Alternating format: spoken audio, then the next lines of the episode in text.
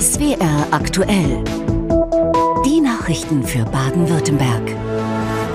Wir sind im Jahresendspurt. Tatjana Gessler ist wieder mit dabei. Und Georg Bruder, guten Abend. Schönen guten Abend. Noch drei Tage hat das alte Jahr. Das neue kann nur besser werden. In vielen Bereichen, zum Beispiel in den Krankenhäusern wo die Pandemie zwar immer weniger eine Rolle spielt, die Probleme aber nicht kleiner werden. Es muss sich dringend was ändern, hören wir seit Monaten von Ärztinnen und Ärzten, von Pflegerinnen und Pflegern. Die sagen, dass sie im Spätsommer zwar mal ein wenig durchatmen konnten, dann kamen aber das RS-Virus und die Influenza und mit ihnen nicht nur jede Menge Patienten, sondern auch viele Ausfälle im Personalplan. Jetzt zum Jahreswechsel melden einige Notaufnahmen in Baden-Württemberg, sie seien am Anschlag. Und selbst Notfälle müssten lange warten. Alexander Böttner. Corona, andere Infektionskrankheiten, Unfälle. Die Notaufnahme im Ortenau-Klinikum in Offenburg mehr als ausgelastet. Am Hintereingang kommen immer wieder Notfälle rein, die Behandlungszimmer fast alle belegt. So sehe es bereits seit Wochen aus. Für die Patienten im Wartezimmer heißt das Geduld mitbringen. Ich habe jetzt drei Stunden gewartet, bis ich jetzt eine Aufnahme bekommen habe. Ja, ist schon lang, wenn man Schmerzen hat oder unter Schmerzen steht. Klar, extrem lang ist es trotzdem, aber man weiß ja, was hinter reinkommt und das hat natürlich Vorrang. Es ist natürlich bescheiden, man wartet und wartet und kommt nicht dran. Also ja, ich habe da unerklärliche Dinge, weiß nicht, was zu tun ist. Kein Patient werde abgewiesen, heißt es von der Klinik. Aber die Krankenhausmitarbeiter müssten vorfiltern. Wer muss schnell drankommen? Wer kann noch warten? Letzten Montagabends haben wir zehn Stunden Wartezeit gehabt. Und dann äh, hat das Wartezimmer geklatscht, wenn ein Patient aufgerufen wurde. Die Infektionswellen gerade, sie treffen auch das Krankenhauspersonal. Es gebe überdurchschnittlich viele Ausfälle, sagt die Klinikleitung. Dazu komme der generelle Fachkräftemangel. Für die übrigen Mitarbeiter oft eine sehr hohe Belastung. Für manche zu viel. Es ist gerade so, dass ich gerade vor einer Minute eine Pflegekraft, die ich sehr schätze, gesagt hat, nach dieser Nacht, sie kündigt jetzt. Sie, hört, sie will unter diesen Bedingungen hier nicht mehr arbeiten. Das habe ich gerade vor einer Minute neu wieder von einer äh, Mitarbeiterin. Wir haben jetzt zum Jahreswechsel verlassen uns sechs Pflegekräfte. Bei den Ärzten sei die Lage ähnlich. Und auch bei den Betten werde es schon mal eng. Diese Corona-Patientin hat starke Atembeschwerden, die Lunge schwer von Corona angegriffen. Sie wird noch untersucht, aber muss dann in ein anderes Krankenhaus, das noch ein freies Zimmer hat. Dass es an Silvester nicht noch voller wird, dazu könne jeder etwas beitragen. Wenn man an risikobehaftetes Verhalten denkt, da sind wir dann bei der Silvesternacht, ja, ich sage jetzt mal, eine Sprengverletzung in der Hand äh, wenn die wieder repariert werden soll oder im Gesicht, das ist in der Nacht äh, viele Stunden Operation, in der andere nicht versorgt werden können. Damit die versorgt werden können, die es wirklich brauchen, solle jeder abwägen, ob er in ein Krankenhaus geht oder ob beispielsweise erstmal der Hausarzt ausreicht.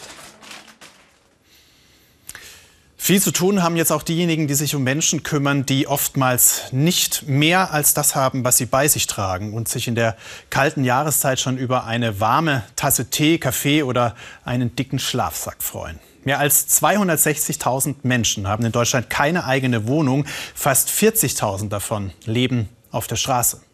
Das steht im ersten Wohnungslosenbericht der Bundesregierung von Anfang Dezember. Und für diese Menschen, übrigens in der Mehrzahl männlich und im Schnitt 44 Jahre alt, sind Notunterkünfte und die Kältebusse jetzt im Winter überlebenswichtig, wie Stefanie Schmitz in Ulm zeigt. Eine warme Suppe soll bei 3 Grad Außentemperatur an diesem Abend kurz aufwärmen. Tobias Schwedlig und seine Ehrenamtlichen vom Deutschen Roten Kreuz bringen Tee, Kaffee und auch mal einen Schlafsack oder warme Decken. Hallo. Gucken Sie mal, Brot, und eine warme Suppe. 100 freiwillige Helfer wechseln sich ab und fahren jeden Abend von 19 bis 22 Uhr mit dem Bus durch Ulm. Oft sind sie der einzige Ansprechpartner und kümmern sich auch, wenn jemand medizinische Hilfe braucht. Wir glauben, dass ein Bedarf da ist, ähm, weil Menschen einfach auf der Straße sind und das hat sich leider bestätigt und seitdem versuchen wir für die Menschen ein kleiner Haltepunkt zu sein ich sage mal, der überwiegende Teil der Menschen ist sehr, sehr dankbar und froh, dass wir da sind und nimmt es auch gerne an. Ähm, und ja, das ist eine schöne Arbeit. Viele Wohnungslose suchen sich Unterschlupf in Passagen oder unter Brücken. Manche schlafen lieber draußen als im Übernachtungsheim, denn dort gelten Regeln. Keine Tiere, kein Alkohol, keine Drogen. Sonst darf jeder im Übernachtungsheim schlafen. Tagsüber gibt es dann auch bei der Caritas etwas zu essen und eine Möglichkeit, sich aufzuwärmen. Außerdem kann hier die Wäsche gewaschen und das Internet genutzt werden. Und in der Kleiderkammer gibt es etwas Warmes zum Anziehen. Hier ist eine gute Anlaufstelle für alle, die helfen möchten. Auch uns kann man Geld spenden, aber auch uns kann man Sachspenden spenden. Ja, wie zum Beispiel Kleidung oder Isomatten und was wir gerade ganz dringend benötigt sind, Schlafsäcke. Da mangelt's. In Ulm gibt es außerdem die Möglichkeit, nachts in einem der Ulmer Nester unterzukommen. Die Nester bestehen aus einer Stahlplattenkonstruktion, sind isoliert und bieten Schutz vor Nässe und Kälte. Hat ein Nest einen Übernachtungsgast, wird über einen Sensor die Caritas informiert. Ausgeflogen. Ja, aber eigentlich belegt. Belegt, ja, kann man sagen. Also haben wir das letzte Mal der Ibo mit Taschenlampen wird auch ins Gebüsch geleuchtet, damit kein Wohnungsloser bei der Kälte übersehen wird. Die Helfer vom Ulmer Kältebus appellieren, bei dieser Kälte wachsam zu sein und Menschen in Not zu helfen. Bei starker Kälte genauer hinzuschauen, ob der Obdachlose auch einen Schlafsack oder zum Beispiel auch genügend Decken hat. Okay, also tschüss, gute Nacht. Bitte. Ja, ganz anderes Thema. Ab dem 1. Januar laufen sie wieder oder schwitzen auf dem Crosstrainer. Zumindest in den ersten Wochen des neuen Jahres wird es voll in den Fitnessstudios. Denn das mit der Strandfigur 2023 muss es doch mal klappen. Oder welche Vorsätze haben die Baden-Württembergerinnen und Baden-Württemberger fürs neue Jahr? Daniel Günther hat mal in Karlsruhe nachgefragt. Vorsätze fürs neue Jahr, wie jedes Jahr. Weniger essen, weniger trinken, gut leben und äh, die auch das Gute sehen, immer nur über das Schlechte reden. Gut leben, Dinge mehr wertschätzen, diese Vorsätze vielleicht eine Konsequenz aus den vergangenen Jahren mit Corona und Krieg in der Ukraine. Die Klassiker aber bleiben natürlich erhalten. Und so kann man sich sicher sein, dass auch dieses Karlsruher Fitnessstudio Anfang des Jahres wieder brechend voll sein wird. Das mit den guten Vorsätzen übrigens ein internationales Phänomen. Wir kommen aus Holland und äh, wir wollen nur gesund äh, bleiben. Kennt man das auch in Holland, gute Vorsätze? Ja, oder? Ja, ja. machen wir jedes Jahr. Ja. Jede, jedes Jahr? Und jedes Jahr machen wir das auch. Ja. Und auch jedes Jahr funktioniert es nicht? Nein. Mein persönlicher Vorsatz für das kommende Jahr, ich würde gerne etwas mehr für mein geistiges Wohlbefinden tun, also vielleicht mal ein Buch mehr lesen als sonst. Der Haken bei der Geschichte, das nehme ich mir jedes Jahr vor, mit eher mäßigem Erfolg. Ich habe aber jemanden gefunden, der mir helfen könnte, dass es klappen könnte. Corinna Seiler. Herzlich willkommen. Sie arbeitet als Life- und Business Coach und in einem Workshop Anfang des Jahres hilft sie dabei, gute Vorsätze auch tatsächlich umzusetzen. Den Menschen tut es gut, die Ziele genau zu definieren, zu wissen, wann habe ich mein Ziel erreicht und auch vorher schon zu überlegen, was könnte mich daran hindern, mein Ziel zu erreichen. Gute Vorsätze, es gibt auch viele, die darauf verzichten. Nein, keine. ich nehme mir tatsächlich nie was vor. Bin frei. In allem, was ich dann tue. Brauchen Sie denn noch einen Vorsatz oder? Haben Sie einen für mich? Uh, mehr für die Umwelt tun? Ja, wäre eine gute, ein guter Vorsatz, ja, auf jeden Fall. Gute Vorsätze, keine schlechte Sache, aber warum muss man eigentlich bis ins neue Jahr warten, um damit loszulegen? Man darf ruhig sofort damit beginnen. Also los, runter von der Couch. Aber einen Moment bleiben Sie bitte noch, denn das, was jetzt kommt, gehört ja genauso zu den Ritualen zum Jahreswechsel. Die einen schauen in die Sterne, andere versuchen es mit Bleigießen. Was wird 2023 bringen? Die unesoterische Antwort, eine 3 statt eine 2 am Ende. Aber diese 23 hat durchaus was Mystisches, findet die Kollegin Siri Wahrlich, die der besonderen Magie dieser Zahl mal nachgegangen ist. Bald ist es da, das Jahr 2023 und damit ein ganz besonderes, denn um die Zahl 23 ranken sich viele Mythen. Zum Beispiel die Trilogie Illuminatus, die sich um den Geheimbund der Illuminaten spinnt. Das Werk hat die 23 als Zahl der Verschwörung und des Unheils etabliert. Achtet man darauf, findet sich die 23 plötzlich überall. Der Mensch hat 23 Chromosomen. Die Quersumme des 11. September 2001 ergibt 23 und an 23 Messerstichen starb Julius Caesar. Traut man der 23 besser nicht über den Weg? Also ich denke an gar nichts. Für mich ist es keine Unglückszahl. Ich, ich bin da nicht abergläubisch. Michael Jordan, das war's. Er hatte die Rückennummer 23, das ist vielleicht so die Zahl, mit der ich irgendwas verbinde, ja. Grundsätzlich mag ich ungerade Zahlen recht gerne. Ähm, ich bin aber eher so in der siebener Folge ähm, zu verorten. Äh, wenn man Glückszahl andenken für Chinesen, man denkt immer entweder sechs oder acht. Glück und Freude im nächsten Jahr, das wäre schön. Auch in diese Richtung kann man die 2023 deuten, sagt der Stuttgarter Mathematikprofessor Christian Hesse. 2023 ist eine Haarschartzahl und das bedeutet, sie ist durch äh, die Summe ihrer eigenen Ziffern teilbar. Äh, Harshak äh, stammt aus dem äh, Sanskrit und bedeutet äh, Freudenspenderin. Und der Mathematiker, der diesen Begriff gewählt hat, hat ihn deshalb gewählt, weil ihm diese Zahlen so viel Freude gespendet haben mit ihren faszinierenden Eigenschaften. 2023 als Freudensspenderin. Na dann kann das neue Jahr doch kommen. Wir sind gespannt. Polizei und Justiz hoffen erst einmal auf neue Erkenntnisse im Fall Ella Kirchberg. Dazu hast du jetzt Nachrichten, Tatjana. So sieht's aus. Der Tatverdächtige im Fall des blutigen Messerangriffs in Illerkirchberg soll laut Staatsanwaltschaft Ulm in der kommenden Woche vernommen werden. Er hatte zunächst zu den Vorwürfen geschwiegen, sich aber in der vergangenen Woche aussagebereit gezeigt. Dem 27-Jährigen wird vorgeworfen, zwei Mädchen am 5. Dezember auf dem Schulweg mit einem Messer angegriffen zu haben. Eine 14-Jährige wurde bei dem Angriff getötet, ihre 13 Jahre alte Freundin schwer verletzt. Zweimal wurde Ende November eine 79-Jährige in einem Mannheimer Krankenhaus die Sauerstoffzufuhr gekappt. Inzwischen ist die Frau gestorben. Eine 72-jährige Bettnachbarin der Frau soll das Sauerstoffgerät abgestellt haben, weil sie sich durch das Geräusch gestört gefühlt habe. In diesem Mannheimer Krankenhaus lag das mutmaßliche Opfer auf der Corona-Station. Eine 79-jährige schwerkranke Patientin. Laut Polizei fühlte sich ihre Bettnachbarin durch den Geräuschpegel des Beatmungsgerätes dermaßen gestört, dass sie es einfach abstellte. Gleich zweimal. Beim ersten Mal konnte das Pflegepersonal rechtzeitig einschreiten. Nach dem zweiten Mal musste die Patientin reanimiert werden. Wie die Staatsanwaltschaft heute bekannt gab, ist die hochbetagte Frau vor Weihnachten gestorben. Die Behörde hat zur Klärung eine Obduktion angeordnet. Neben dem rechtsmedizinischen Gutachten wurde noch ein beatmungsmedizinisches Gutachten und ein neuropathologisches Gutachten in Auftrag gegeben.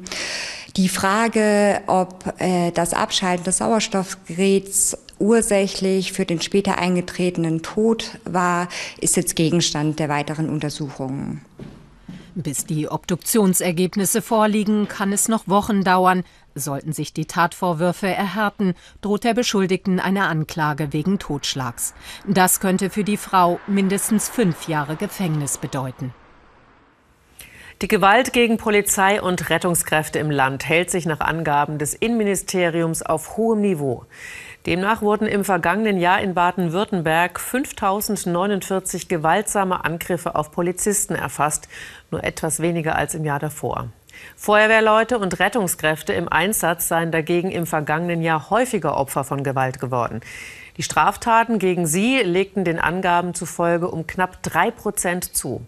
Der Deutsche Feuerwehrverband fordert deshalb ein hartes Durchgreifen. Der Freiburger Erzbischof Stefan Burger fordert viel schärfere Schritte beim Klima- und Umweltschutz. Radikale Aktionen von Klimaaktivisten lehne er aber ab, auch wenn er verstehe, dass junge Menschen Angst vor dem Klimawandel haben. Der Erzbischof von München und Freising, Kardinal Reinhard Marx, hatte bereits umstrittene Aktionen von Klimaaktivisten verurteilt.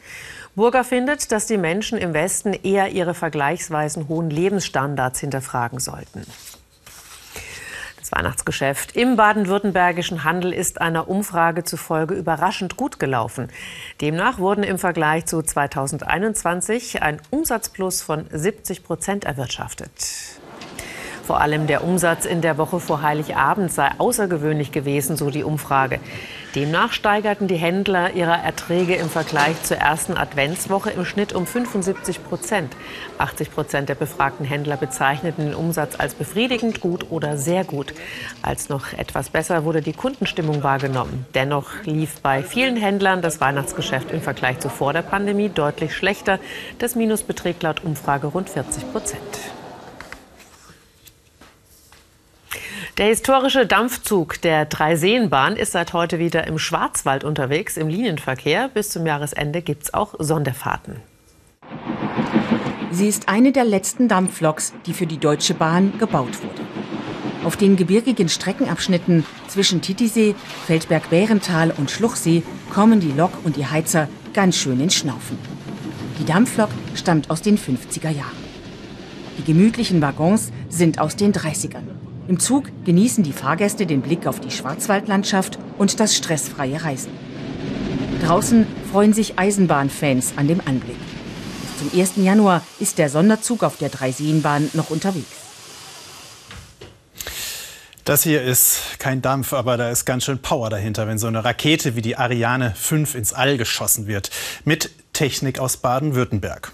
Ja, nicht nur der bekannteste deutsche Astronaut kommt aus dem Land. Knapp 4000 Menschen arbeiten hier an Raumfahrtprojekten mit. Das sind laut Wirtschaftsministerium 40 Prozent aller Beschäftigten dieser Branche bundesweit. Und weil das nicht nur gut ist fürs Prestige, sondern auch Milliarden Umsätze gemacht werden, soll das ausgebaut werden. Viereinhalb Millionen Euro investiert die Landesregierung in den kommenden beiden Jahren in eine Raumfahrtstrategie. Und da sollen dann Teile entwickelt werden, wie das hier, ein Filterrad vom Max-Planck-Institut in Heidelberg.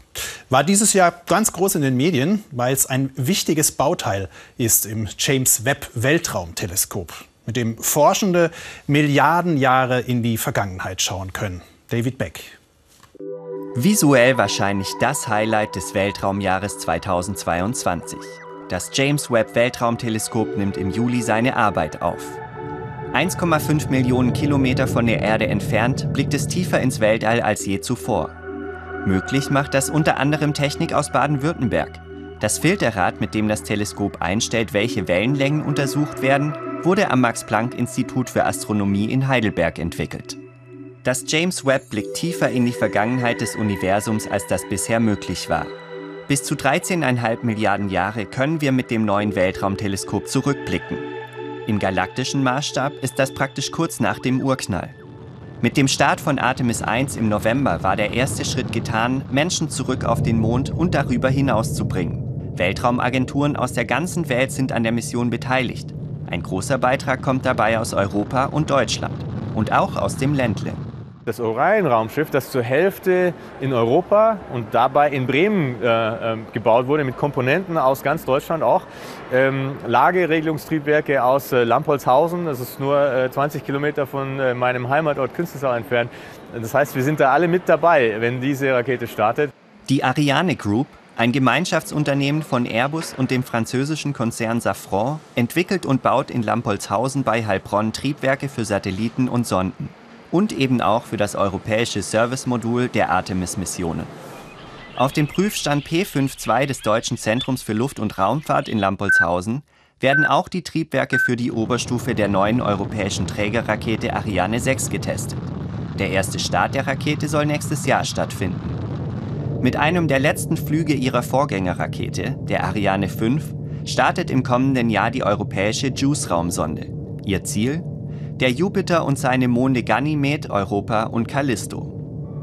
Die Sonde wird unter anderem untersuchen, ob sich in dem Ozean unter der Eiskruste Ganymeds Leben entwickeln könnte. Und auch die JUICE-Mission hat kräftig Unterstützung aus Baden-Württemberg erhalten.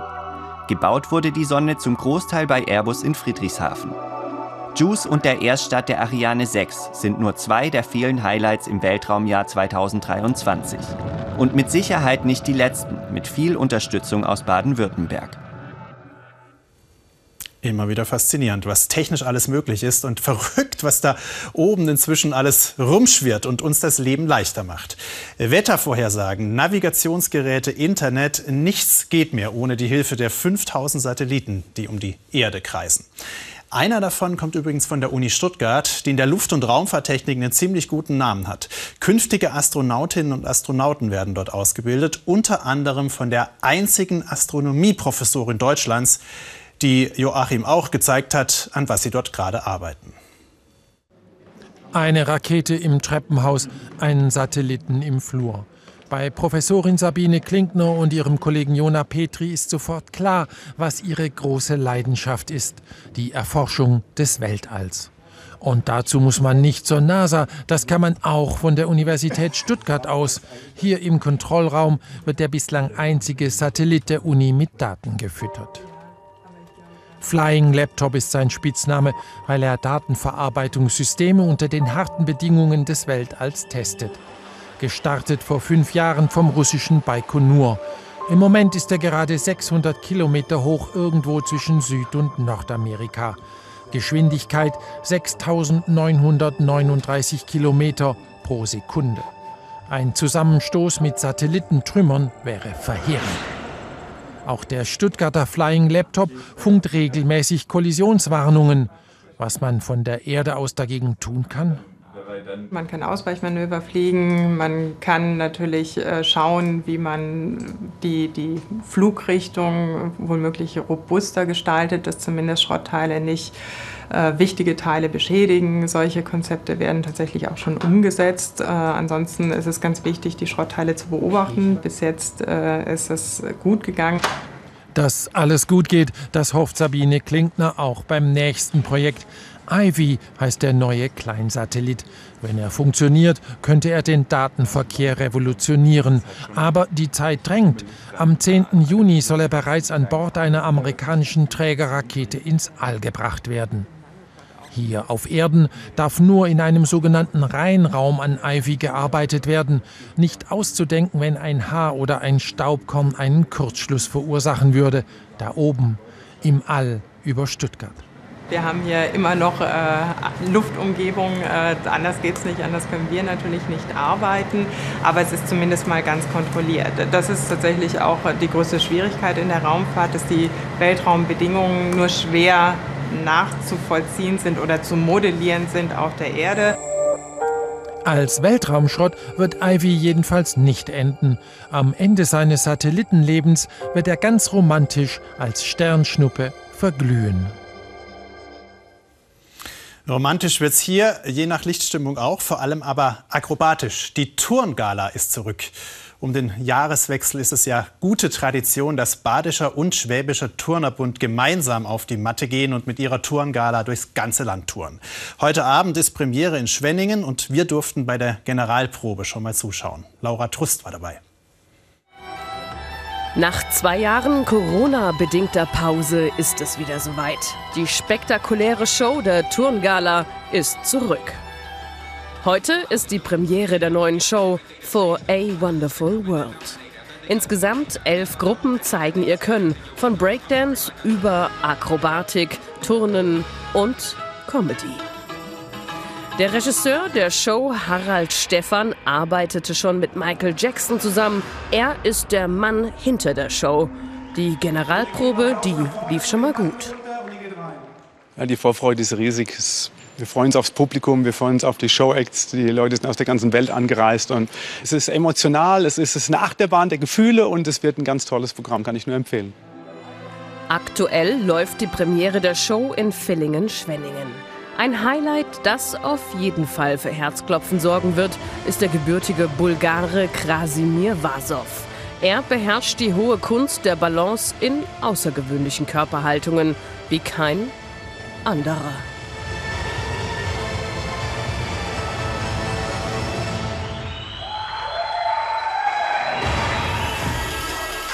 Apropos außergewöhnliche Körperhaltungen, auch die Breakdance B-Boys haben das ziemlich gut drauf.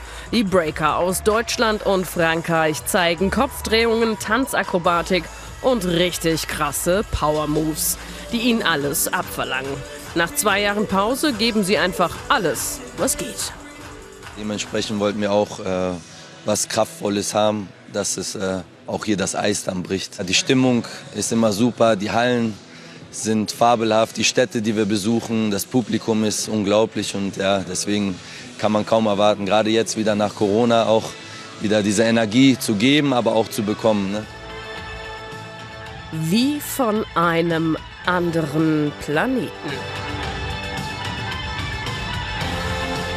Auch spektakulär ist der ukrainische Einradkünstler Viktor und seine Partnerin Julia, die hier wirklich ein schweißtreibendes Workout der besonderen Art zeigen. Zwölf Städte, insgesamt 18 Shows. Die Turngala ist zurück. Schweißtreibend ist mitunter auch die Arbeit in unserem Auslandsstudio in Kairo, allein durch Mikrofonakrobatik. Und das können die Kolleginnen und Kollegen dort, das werden Sie gleich sehen. Gestern waren wir ja in London, heute schauen wir nach Kairo und wollen mal wissen, was die Kollegen dort zwischen Weihnachten und Neujahr erleben. Hallo aus Kairo, mein Name ist Anna Almeling. Ich arbeite hier als Korrespondentin im Studio, vor allem für den Hörfunk, zusammen mit Simon Riesche ist mein Name. Ich bin auch Korrespondent hier in Kairo, vor allem fürs Fernsehen. Der Jahreswechsel ist nicht die schlechteste Zeit, um ihn hier in Kairo zu verbringen. Zum Beispiel hinter mir im Park. Dort kann man wunderbar in der Sonne spazieren gehen oder sich unter die Sportler mischen. Und das machen wir, wenn wir nicht gerade reisen in eins unserer 15 Berichtsländer oder arbeiten hier im Studio. Das hier ist übrigens der Blick von unserem hinteren Balkon. Es wird gebaut ohne Ende hier in Kairo. Die Stadt platzt aus allen Nähten, es geht laut und geschäftig zu. Besinnliche oder gar feierliche Stimmung zum Jahreswechsel kommt da bei uns eigentlich wenig auf, es sei denn, man kreiert sie sich einfach selbst. In jedem Fall wünschen wir zauberhafte Feiertage, wünschen alles Gute für das neue Jahr und schicken ganz viele sonnige Grüße aus Ägypten. Donald Becker sagt Ihnen gleich, wie das Wetter in den kommenden Tagen wird. Und wir haben noch mal Nachrichten heute. Um dreiviertel zehn. Bis dahin, wenn Sie mögen. Ihnen einen schönen Abend. Machen Sie es gut.